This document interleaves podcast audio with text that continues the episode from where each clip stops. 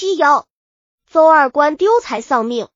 清朝乾隆三十二年七月二十二日，江苏省常州县双白桥河中飘起一具裸体男户。地保陈开关得到报告，立即赶往现场捞户。由于天热，户体已开始腐烂，陈开关便派人把死户掩埋了。也就在当天，潘九官的席店被盗，店伙计邹二官不知去向。潘九官开的席店离潘的住家有一里多路，他每晚都回家，便雇佣了邹二官看店。不想邹二官竟不辞而别。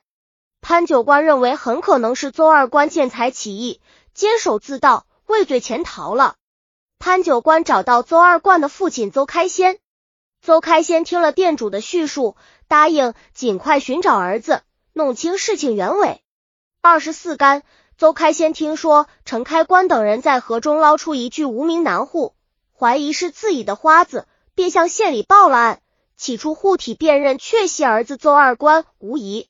那么邹二官到底是怎么死的呢？与店里失窃到底有什么联系呢？据推断，潘九官的席店是在七月二十一日夜单被盗的。那么当时邹二官到底在哪里呢？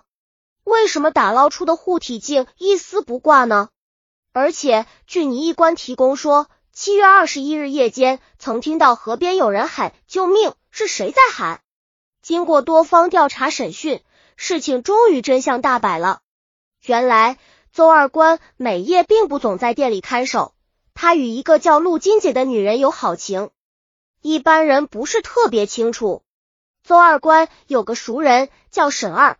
住在席店旁边，二人常相往来。七月二十一日傍晚，沈二从席店走过，见潘九官正在数钱，便打起了偷窃的主意。他知道潘九官每晚都要回家，也知道邹二官与陆金姐友好，便想乘机入店偷钱。当晚二更时分，直在外面黑暗角落担着席店的沈二见邹二官锁上店门向外走去，知道邹二官又去找陆金姐诉好。便携带作案工具，飞快的来到店门前，撬开门锁，真入店中，偷得几余文铜钱，起就走，迅速回到家中。待把钱藏好后，沈二已浑身是汗了。他定了定神，走出家门，想在门前河边的石头上凉快凉快。再说，邹二官果然是去了陆金姐家，由于铁记着席店的安全，他没敢多待，接宿完毕。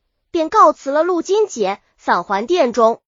来到店门前一看，锁开了，门着钱柜子被打开了，里面的钱都不翼而飞了。邹二官这下可傻了眼，急得不知如何是好。他决定马上去潘九官家报个信。可是从店里到潘家要经过一一片宫的，邹二官不太敢去。正在这时，见沈二在石上乘凉，便上前拉沈二一起去。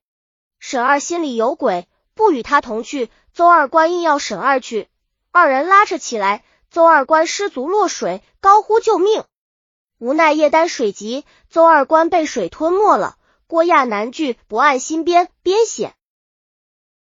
本集已经播放完了，喜欢的话记得订阅专辑，关注主播主页，更多作品在等你哦。